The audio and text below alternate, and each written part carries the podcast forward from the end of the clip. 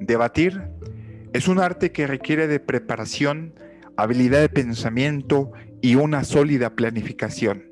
Su práctica es una verdadera guerra de inteligencias. 33 estrategias para ganar un debate es un podcast donde te enseñaré algunas técnicas poderosas para llevar a cabo esta disciplina. Cada una de ellas estará fundada en teorías y experiencias explicadas de forma sencilla y breve. Comenzamos.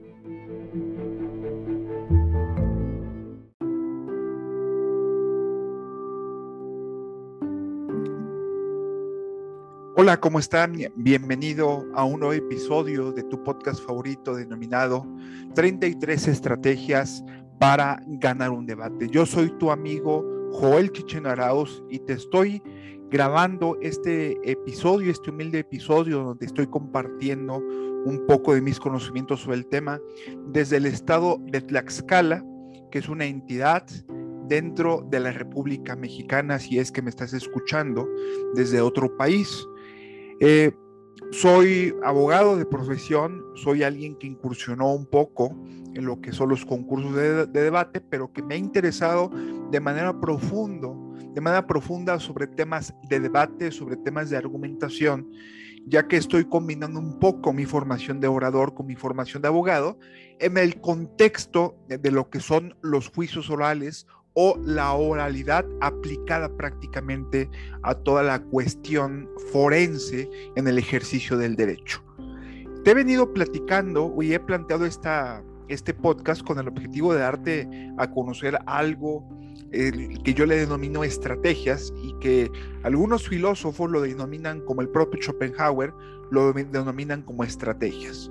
Anteriormente te expliqué la estrategia número dos que está inspirado en René Descartes, que es dudar de la fuente. En esta ocasión, como ya lo habrás visto en el título de lo que es este podcast, he elegido eh, el nombre de esta estrategia de la siguiente manera, utiliza el nombre que, que mejor te favorezca. Y voy a proceder a explicarte de manera breve en qué consiste esta estrategia de debate.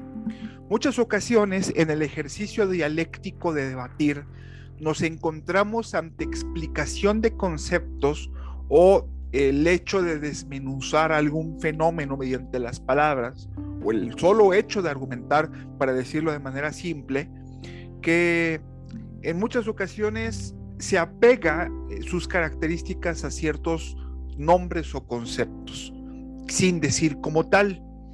Entonces, cuando te des cuenta que la persona está explicando un fenómeno, está explicando algo que quizá se apega a algún concepto que tú conoces de manera previa, utiliza el nombre que más te favorezca en la circunstancia en la que te encuentras.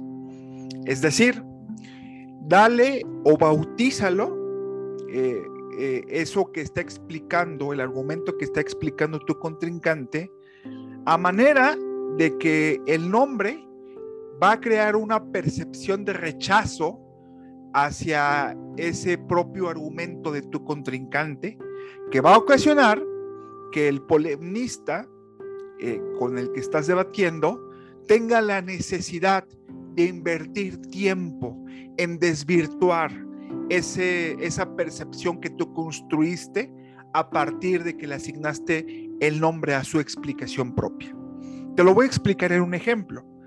Por ejemplo, si yo hablo eh, de que quizá el sector femenino radical en México no está eh, haciendo bien eh, pintando bardas o pintando, eh, haciendo actos, actos de vandalismo durante sus manifestaciones, yo puedo en ese momento acusarlo de violencia de género.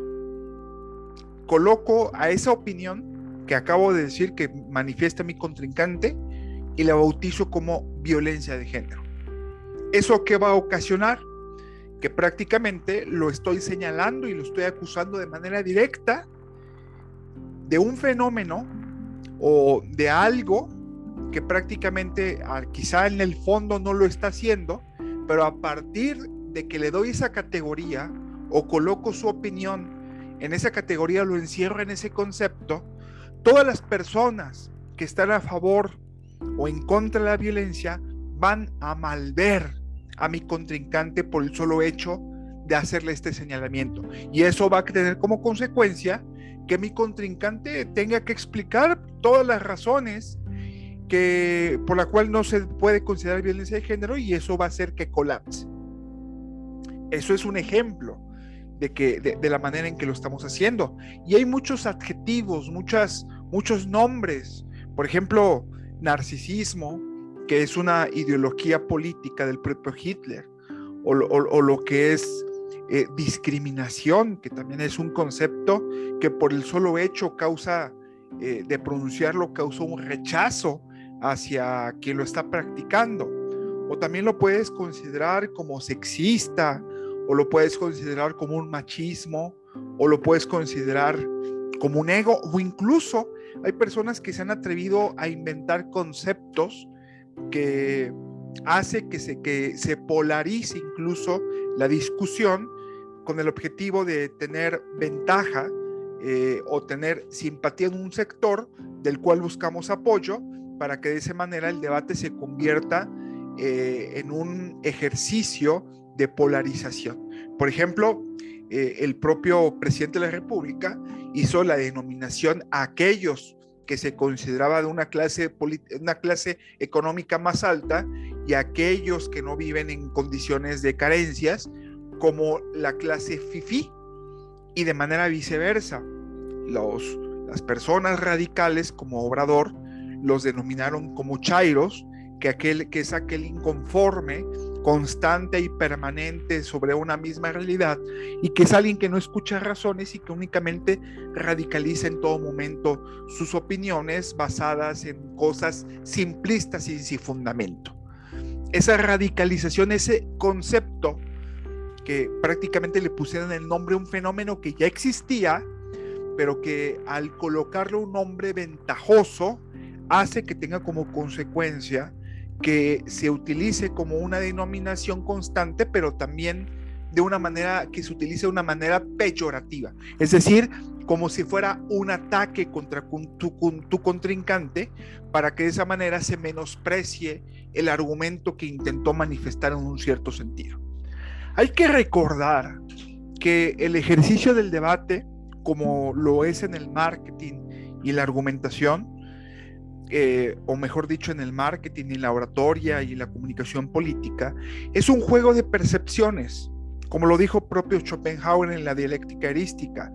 No se trata de buscar la verdad, sino aparentar tener la verdad. Es decir, ¿cómo lo vamos a hacer para aparentar tener la verdad? Mediante la construcción de una percepción, que para ello quizá podamos utilizar falacias, que a lo mejor hay quien me, quien me acuse de antiético con lo que estoy diciendo, pero hay que considerar que el debate es una guerra y esto se trata de convencer a nuestro público y que nos eh, salgamos como, como un triunfador sobre este debate mediante la aceptación del propio público, porque para Schopenhauer esto es lo importante.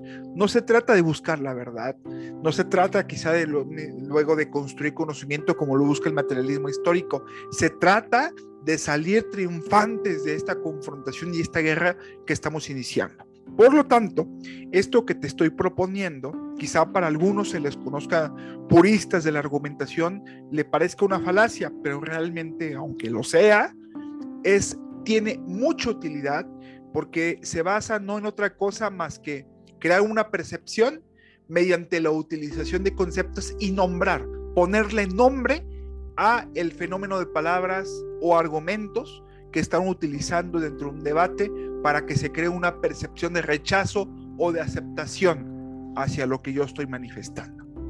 Espero y haya quedado claro, yo sé que muchas ocasiones la argumentación puede caer en el terreno de la filosofía.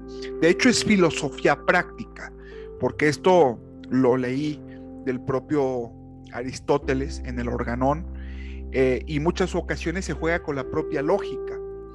Pero estoy intentando hacer un esfuerzo por explicártelo de manera digerida, por explicártelo de manera breve y no se vuelvan tan extensos esos podcasts. Llevamos, vamos para el minuto número 10.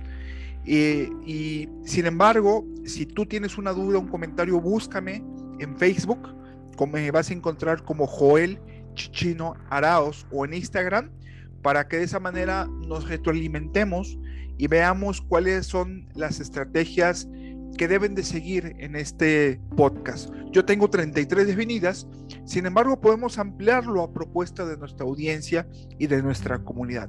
Escríbeme, eh, con gusto te voy a contestar, voy a estar atento a contestar todas las manifestaciones y opiniones que tengan a bien hacerme todo nuestro público que nos está escuchando.